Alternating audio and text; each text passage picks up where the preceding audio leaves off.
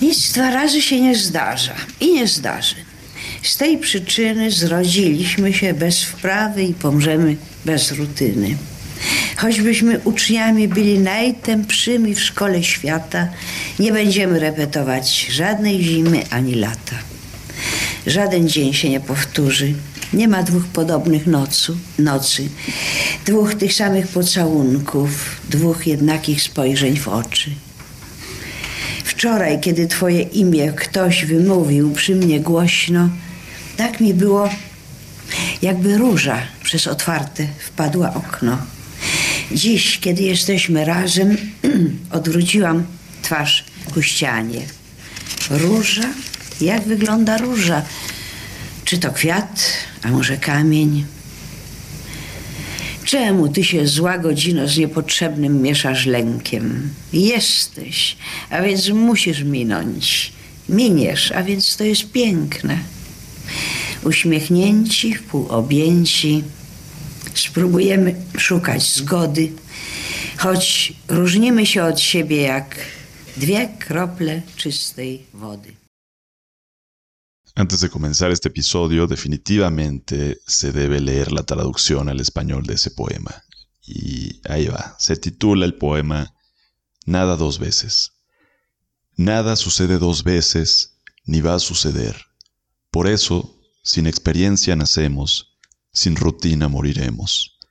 En esta escuela del mundo, ni siendo malos alumnos repetiremos un año, un invierno, un verano.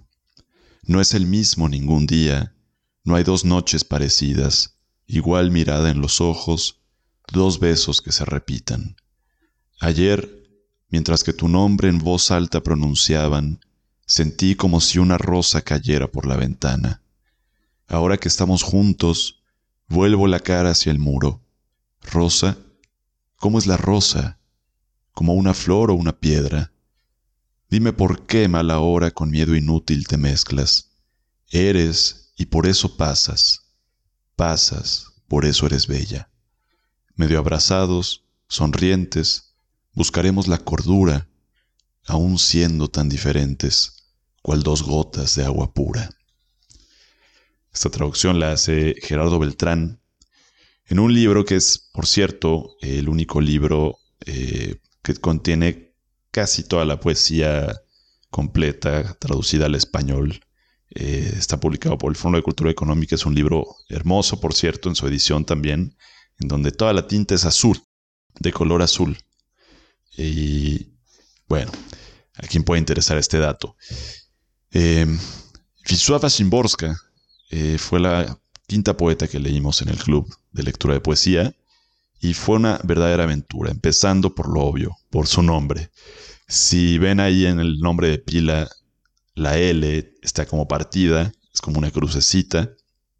Y bueno, tuve que investigar cómo se pronunciaba esto, así que la pronunciación es eh, como una V labiodental, digamos, como lo entenderíamos en español, y sería algo como Wisława Szymborska. Ahí el dato fonético a quien puede interesar. Eh, fue una verdadera aventura esto, lo digo, por, pues porque estamos acercándonos a poesía escrita en otro idioma para empezar. Y quise poner el poema leído por la misma Simborska al inicio, porque aunque no entendamos prácticamente nada, salvo quien hable polaco, eh, aunque no entendamos nada, se puede escuchar la música propia de un idioma.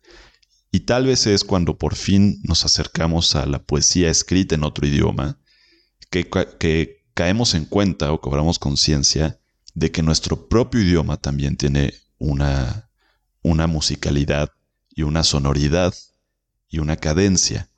Em, y tal vez de esta forma, eh, no sé, nos relacionamos de una manera más, eh, más significativa con las palabras y decimos, ok, todo esto está en un lenguaje y aún así lo puedo entender, aún así no lo puedo entender según sea el caso, eh, pero es importante siempre tener esto presente a la hora de acercarse a la poesía. Eh, leer poesía en otro idioma, eh, en palabras de, del personaje principal de la película Nostalgia de, de este director ruso Andrei Tarkovsky, la poesía es intraducible. Y estoy muy de acuerdo, totalmente de acuerdo. En otra película también dedicada al tema de la poesía, eh, eh, Patterson de Jim Jarmusch, eh, casi al, al, final hay un encuentro maravilloso entre el protagonista y un poeta japonés, en el cual este le dice, mi poesía no está traducida del japonés a otro idioma, creo que la poesía traducida es como tomar una ducha con un impermeable. Y también estoy muy de acuerdo con esto. Sin embargo, eh, uno de, las, eh, de los beneficios, digamos, que puede tener la globalización es el precisamente tender puentes hacia otros, hacia otros lugares, hacia, otros, eh, hacia otras geografías culturales. Y uno de ellos, naturalmente, pues es la literatura y la poesía y todo lo que esté en otro idioma.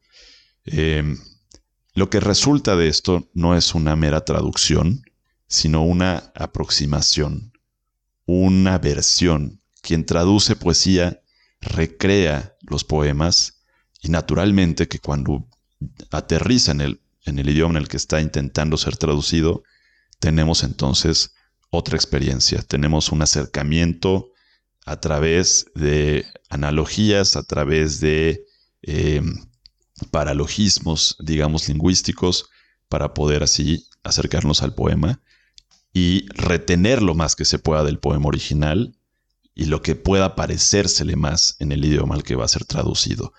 Ezra Pound, el gran poeta estadounidense, hablaba de esto respecto a la, a la traducción y decía que lo único que no se puede traducir de un poema en un idioma a, un, a otro idioma es la música precisamente. Y eso sí, sí que será imposible. Se pueden traducir las imágenes de pronto, se podrán traducir los pensamientos o las ideas que tal vez estén ahí en ese poema, pero la música se va a perder para siempre.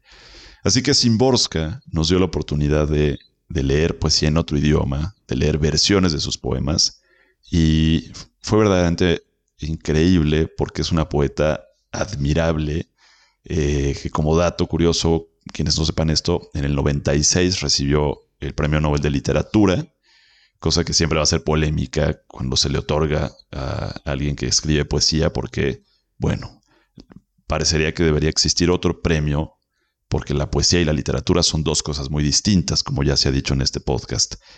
Eh, Simborska es una poeta que, como tal, eh, podríamos decir, hay poetas que tienen biografía y poetas que no tienen biografía. Y Simborska es una poeta sin biografía prácticamente.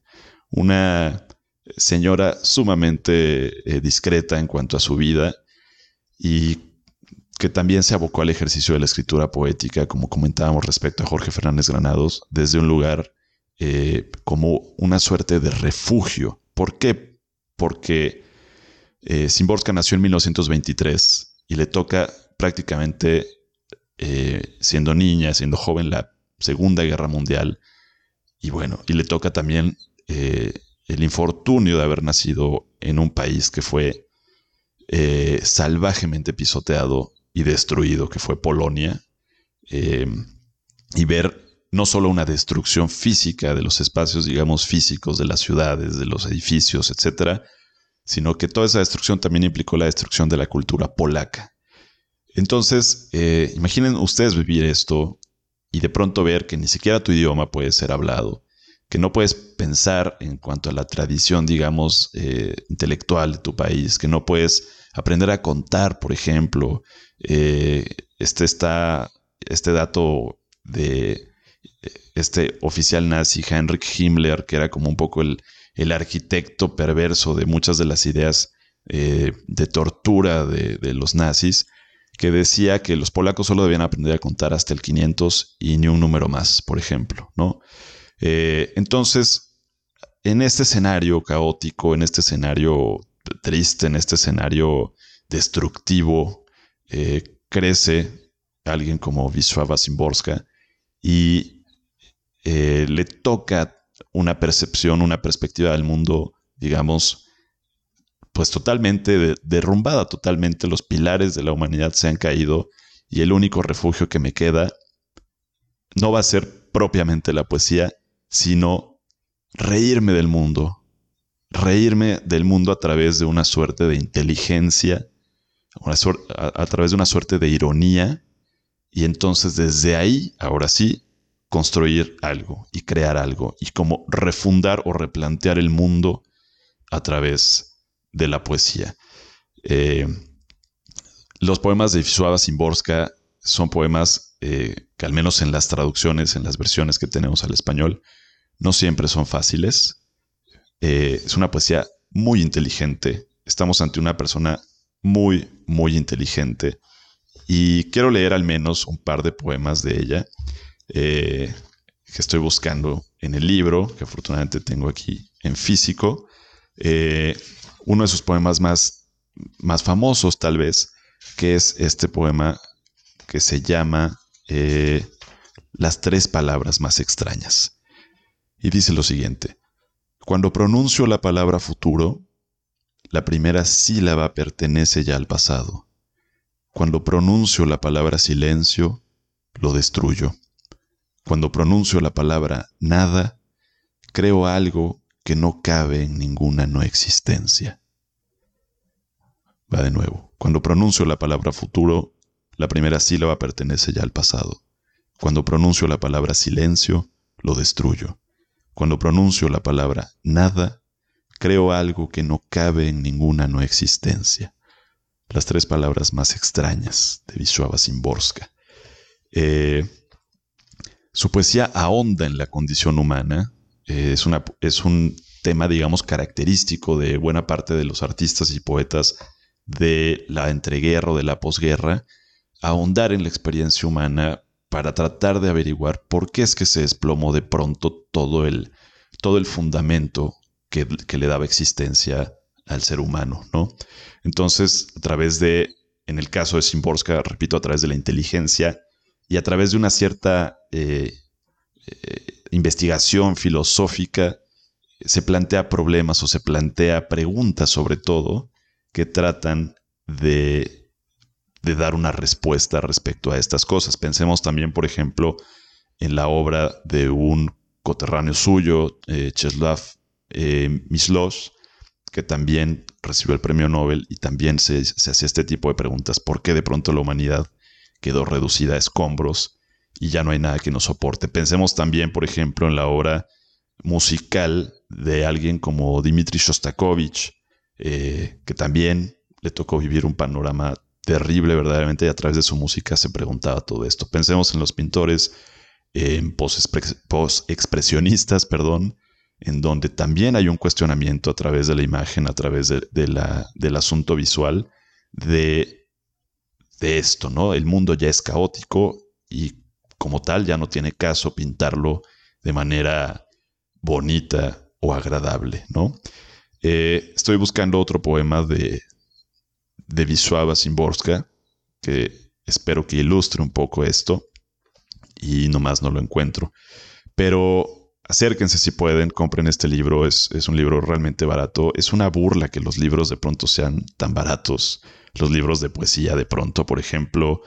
Eh, alguna vez una librería y estaba la obra completa de Vasco Popa, un poeta serbio maravilloso, en 20 pesos. En 20 pesos un libro de poesía. Y recuerdo que compré muchos y, hasta los regalé. Le dije al cuate de la librería, por favor, tienes que comprarte tú uno porque tienes que leer a Vasco Popa, definitivamente. Eh, este libro, si mal no recuerdo, costará unos, eh, ¿qué será? Unos 120 pesos, una cosa así, pero es un libro hermoso y no hay manera de decirle que no a la poesía. Quiero leer este último poema de Wisława Szymborska como despedida, que habla justamente de esto que estoy tratando de decir respecto al derrumbe, derrumbe perdón, del siglo XX. Se llama el ocaso del siglo. Dice lo siguiente. Nuestro siglo XX iba a ser mejor que los pasados. Ya no podrá demostrarlo. Tiene los años contados. Titubeante el paso, fatigada la respiración. Ya han sucedido demasiadas cosas que no debían haber pasado y lo que tenía que pasar no ha pasado. Teníamos que estar entre otras cosas, ante la primavera y la felicidad. El miedo tenía que dejar las montañas y los valles.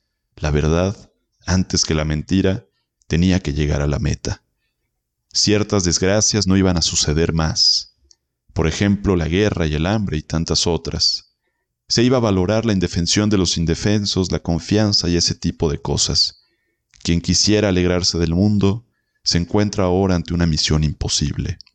La estupidez no es graciosa, la sabiduría no es alegre, la esperanza ya no es, por desgracia, esa muchacha joven, etc. Dios iba al fin a creer en un hombre bueno y fuerte, pero el bueno y el fuerte siguen siendo dos hombres diferentes. ¿Cómo vivir? me preguntó en una carta a alguien a quien yo tenía la intención de preguntarle lo mismo. Una vez más y como siempre, como se ve más arriba, no hay preguntas más urgentes que las preguntas ingenuas. Y estas preguntas ingenuas son las que se plantea Shimborska a lo largo de buena parte de su obra poética. Eh, acérquense a este tipo de poesía, es una maravilla leerla, leer eh, una suerte de poesía filosófica. Eh, esto sería todo por este episodio. Espero que lo hayan disfrutado, que tengan buen día, buena tarde, buena noche. Les mando un abrazo y acérquense a la cuenta de decir poesía. Hasta pronto.